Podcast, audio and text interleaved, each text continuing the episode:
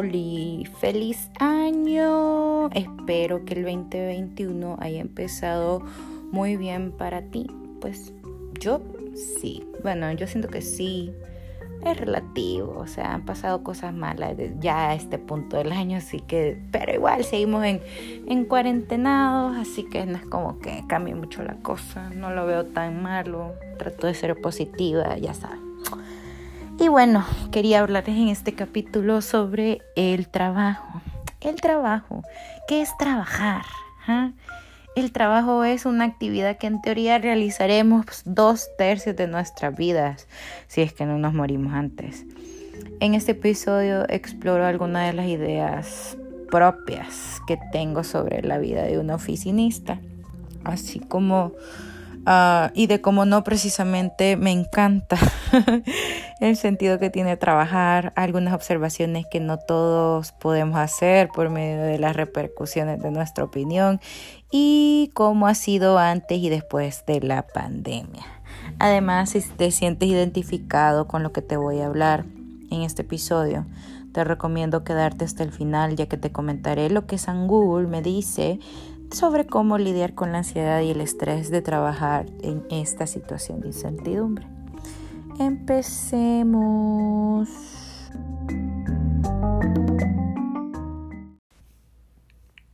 TikTok, Twitter, etc. me han dicho que los milenios estamos en trabajo de 9 a 5 sufriendo. Pero aún así es lo que buscamos y deseamos tener por la estabilidad que representa algo que yo eh, he observado es que nos han enseñado que es nuestra única opción para subsistir. Punto. Sin embargo, vemos que no es cierto. O sea, yo lo he visto. Existen personas dedicándose a labores que son más operativas, digámosle así, pero que les llenan más el alma, o sea, se ven más felices realizándolos. Por ejemplo, alguien que estudió contabilidad siendo feliz cortando el pelo en su peluquería o en la peluquería de alguien más, puede ser. ¿Quién dice que está mal? Ah, sí, mi familia, mi, algunos de mis amigos. Podría estar haciendo más dinero si es lo que te hace feliz o vivir tu vida al ritmo que quisieras porque vos haces tu propio tiempo, pero porque no es una profesión que se vea bien delante de otros o de la que necesitas un título, ya no la perseguimos, ya no la buscamos. Le hemos dado tanta importancia al dinero que nos hemos olvidado para qué sirve.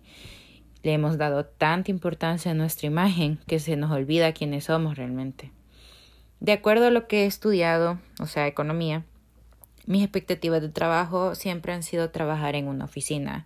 La cosa es que siempre que he empezado en un lugar de trabajo he sentido como que algo no calza, no hace clic. Nunca me veo en un lugar por mucho tiempo. Yo creo que tiene que ver con el hecho que no estudié algo que realmente me apasionara o al menos que sintiera que era buena. No. Tampoco supe en qué quería estudiar porque nunca me di el chance de explorar otras cosas cuando era pequeña. Y digo me di por no decir me dieron el chance. Aunque sí hice algunas cosas que me llamaban la atención, algo o alguien me desalentaba para que lo dejara. Me ha gustado bailar, cantar, dibujar, pero eso no da dinero, hija, entre comillas. Me enfoqué más en cosas, entre comillas, productivas, en lo seguro, entre comillas, lo que sí me iba a dar la vida que necesitaba. Pero a veces la vida que creemos necesitar no es la vida que quisiéramos. Mira, haciéndote sincera, no haberme casado a este punto de mi vida y no tener hashtag bendiciones es un privilegio. Y lo acepto, tampoco me da vergüenza. Me da el chance de buscar lo que realmente quiero hacer de mi vida. Ese es un chance que no todos lo tenemos. Me he dado el lujo de explorar varias industrias y ver qué me conviene. Ok, siempre en el mundo corporativo o mejor dicho administrativo. Hasta he llegado a trabajar en un banco que, by the way, lo odié. Una de las cosas que más me quita el sueño es pensar que voy a dedicar mi vida a una empresa que no es mía por un salario que me permite solo hacer lo básico y no tener tiempo para hacer otra cosa que trabajar en algo que no precisamente amo.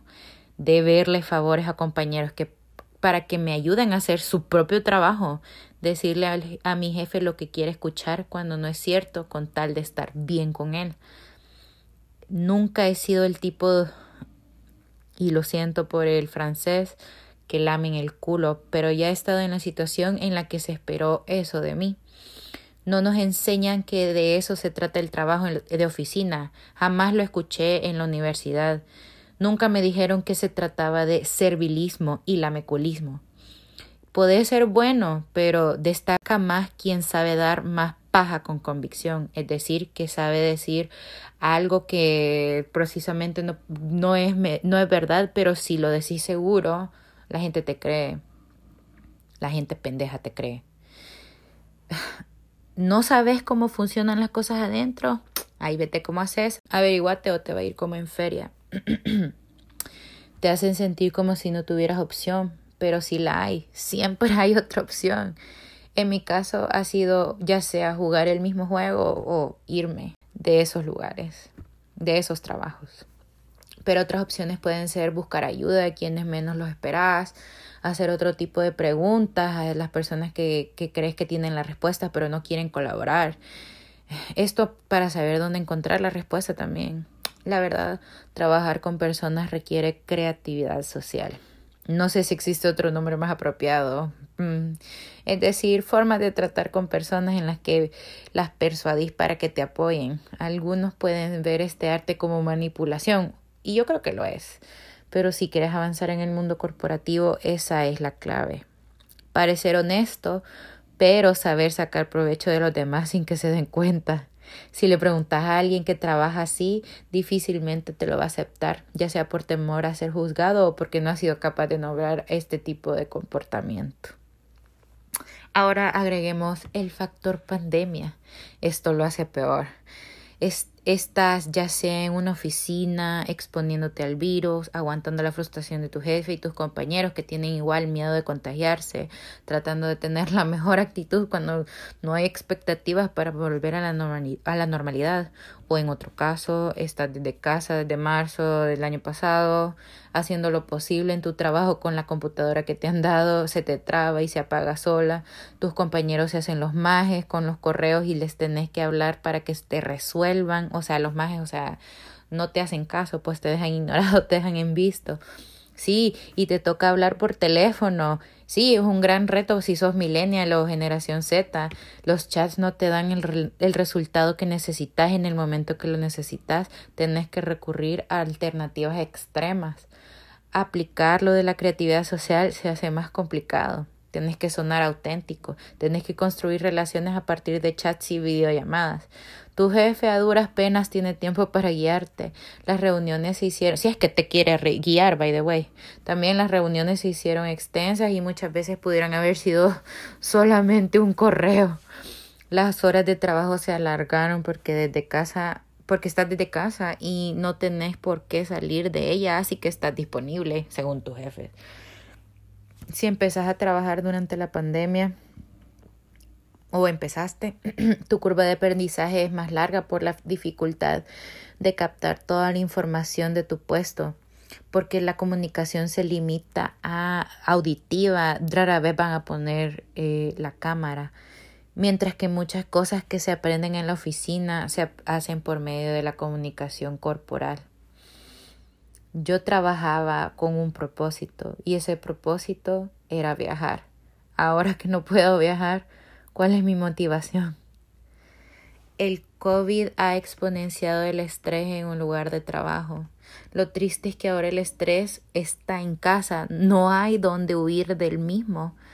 La OMS ha dicho que una de las secuelas de la pandemia será la cantidad de casos de depresión y ansiedad que se verán luego de la pandemia. No sé si lo dijeron así, pero me parece que esos efectos ya se están viendo. Yo los estoy viendo en mí. Esto me hizo buscar en San Google más información al respecto. De acuerdo con el Centro para el Control y Prevención de Enfermedades, CDC en inglés, una agencia dentro del Departamento de Salud y Servicios Humanos en Estados Unidos, nos dice en un artículo que llamaron Employees How to Cope with Job Stress and Build Resilience During the COVID-19 Pandemic. O sea, cómo hacerle frente al estrés del trabajo y construir resiliencia durante la pandemia. Este artículo nos dice que eh, el miedo y la ansiedad provenientes del COVID-19 pueden ser abrumadores y el estrés en el lugar del trabajo puede quemarnos. O sea, nota esa sensación de que ya no damos para más, que ya estamos cansadísimos. Cómo manejas estas emociones y, el estrés puede afectar tu bienestar y el de los que te rodean, tu lugar de trabajo y tu comunidad. Durante esta pandemia es importante reconocer los síntomas del estrés qué pasos tomar para ser más resilientes y manejarlo. Es importante que podamos identificar estos síntomas del estrés y algunos de los síntomas que nota este artículo son eh, el sentimiento de irritación, ira o de negación o sentirte que estás en incertidumbre, nervioso o ansioso, que te falta motivación sentimientos de cansancio abrumadores y de como que te, está, te has quemado, o sea, ya estás cansado de, de la misma cosa. Eh, sentimiento de tristeza, de depresión, tener problemas de sueño y tener problemas para concentrarte son algunos de los eh, síntomas de estrés. También es bueno que conozcamos, dicen ellos, los factores comunes relacionados con el trabajo que pueden aumentar el estrés durante la pandemia. Estos pueden ser eh, preocupación acerca del riesgo de ser expuestos eh, al virus en el trabajo para aquellos que siguen yendo a, a los lugares, a las oficinas o donde estás expuesto a personas que no sabes si tienen o no el virus.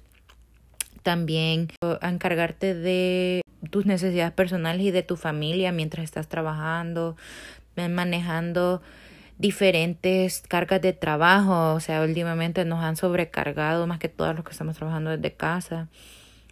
Es, tenemos eh, eh, disminución de acceso a herramientas y equipos necesarios para el trabajo sentimientos de que no estás contribuyendo lo suficiente a tu trabajo y, sintiéndote culpable por no estar en, en las líneas de frente, incertidumbre sobre el futuro en tu trabajo y sobre tu situación de empleo, o sea, tener que aprenderte nuevas herramientas de comunicación y tener que lidiar con dificultades técnicas como las videollamadas que se traban o que se te cae el internet tener que adaptarte a diferentes espacios de trabajo y un horario de trabajo diferente.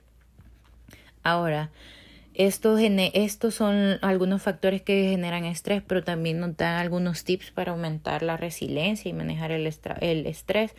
Es, uno de los tips es comunicarte con tus compañeros, tus supervisores y empleados sobre el estrés que estás manteniendo a la distancia. Yo sé que muchos de nosotros que me escuchan tienen una edad, o sea, rara vez van a tener empleados, pero y es lo que hace más difícil hablar con tu supervisor. Pues este también que uno tiene pena pues para decir sus necesidades, pero en este caso es válido, o sea, si no te atienden las necesidades también es una red flag de dónde putas estás trabajando también. Ok, yo sé, muchos de nosotros no tenemos la el ¿qué? la facilidad de decir fuck it, renuncio, ¿verdad? Si no me están cuidando, renuncio. Yo lo sé que no pero es, informa es importante aquí aplicar la creatividad social a la que me refiero para poder hacer de conocimiento a tu empleador sobre tus preocupaciones en el trabajo. O sea, debe haber más eh, restricciones eh, o tienen que haber más cuidados. es válido decir esas cosas. También eh, identifica qué causa el estrés y trabaje en conjunto para hallar las soluciones hablar abiertamente con empleadores, empleados, sindicatos de cómo la pandemia está afectando el lugar de trabajo. O sea, es importante poner todas las expectativas de todos sobre la mesa y claras.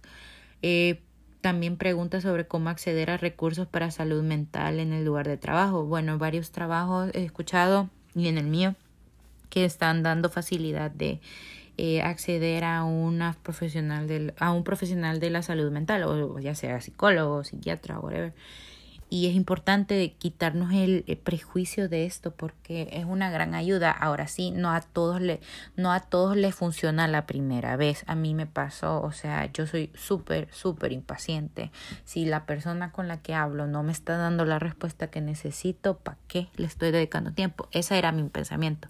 Ahora yo te invito a que si piensas igual que yo, no, dale una segunda hasta una tercera oportunidad, porque en serio, no estamos para descuidar nuestra salud mental. En este momento la necesitamos más que nunca. Es, nuestra mente nos puede jugar chueco. ¿Ok? No desaprovechemos esas oportunidades y si no las tenemos, existen otras plataformas. Bueno, continúo con los tips. Aquí, aquí también la CDC dice que eh, también es bueno identificar esas cosas de las que no tenemos control y hacerlo mejor con los recursos que tenemos a la mano. También aumentemos, aumentamos nuestra sensación de control al desarrollar una rutina consistente y diaria. Eh, idealmente que sea parecida a la que teníamos en, eh, antes de la, la, pandemia. Por ejemplo, tener un horario de sueño regular, tomar un descanso durante el trabajo para estirarte, ejercitarte, hablar con colegas, familiares y amigos. También pasar tiempo fuera si es posible, siendo activo físicamente o relajándote. Eh, si trabajas en casa, establecer una hora determinada para finalizar la jornada laboral si es posible practicar el mindfulness, que es una práctica de la que podemos hablar en algún capítulo. Es buenísima para manejar la ansiedad y el estrés. Los invito a que utilicen Google un poco más y aprendan sobre ello, pero sí podemos hacer un capítulo. Este, también hacer cosas que disfrutes hacer del trabajo, si te gustaba pintar, si te gustaba cantar, que te valga verga lo que te diga el vecino, vos hacelo. Eh, otro tip que nos dice la CDC es conocer datos certeros del COVID-19, entender cómo te puedes proteger a ti y a los tuyos, eh, también entendiendo los riesgos y compartiéndolos con otros puede reducir el estrés y ayudarte a conectar con otros. También es importante que nos recordemos que todos tenemos una labor crucial en la pandemia, ya sea que estés en el frente eh, en el sistema de salud o ya sea que estés atrás, que estés trabajando en otra cosa, todos tenemos una labor crucial y la el, el, lo mínimo que podemos hacer es respetar las restricciones de contacto social, eh, mantener una es, eh, disciplina de, de limpieza, eh, ustedes saben, o sea, seguir las reglas que nos han eh, impartido los sistemas de salud, los conocedores de la situación. Esa es nuestra labor, seguir esas indicaciones. También recordarnos a nosotros mismos que estamos en una situación que no es usual y que los recursos son limitados. O sea, tenernos paciencia a nosotros y tenerlos paciencia a otros porque todos estamos pasando por un momento difícil. No hay persona que no lo esté haciendo. Y si la hay, pues qué bendición, pero yo no conozco a nadie. También tomarse un, tomarse un descanso de las noticias es importante. Escuchar mucho sobre la pandemia puede ocasionar molestia y cansarte mentalmente. Importantísimo conectar con otros hablar con, habla con quien más confías acerca de tus preocupaciones, cómo te sentís y cómo te, te está afectando la pandemia es importante. Esto a través de los medios digitales, obviamente manteniendo la distancia social. También estar pendiente de otros te puede ayudar a generar sensación de control, de pertenencia y de autoestima.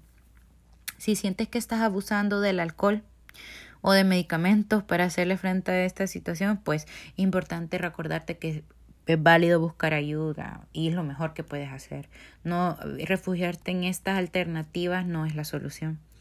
Si ya estás siendo atendido por una condición de salud mental, dice la CDC, eh, continúa tu tratamiento y está y estate atento a cualquier signo de empeoramiento. En cuanto a la ayuda, existen plataformas, como te mencionaba, este que, este, que te apoyan buscando a profesionales y también existe este fanpages, eh, profesionales de la salud en Google, hay clínicas en El Salvador y en cualquier parte del mundo ya están, o sea, eso se está proliferando cada vez. La salud mental se le está dando un poquito más de importancia, pero no, yo creo que no es la suficiente. Ahora depende de nosotros de darle la importancia y buscar ayuda. Te apuesto que alguien conoce a alguien que te ofrezca eh, apoyo en estas situaciones. Apóyate de eso, de esas referencias. Ahora, bichos, este, yo recalgo la importancia de buscar un psicólogo. Hoy más que nunca busquemos un psicólogo. La salud mental siempre es la más desatendida. Hoy más que nunca necesitamos atender nuestras emociones y pensamientos. Es válido y que te valga quien te diga que no, que es para locos. El mundo está loco, pero no es la respuesta. La respuesta es quiero estar bien y voy a hacer lo necesario para estarlo. Cada vez el mundo hace menos sentido. Busquémosle sentido. Cuidemos nuestra mente.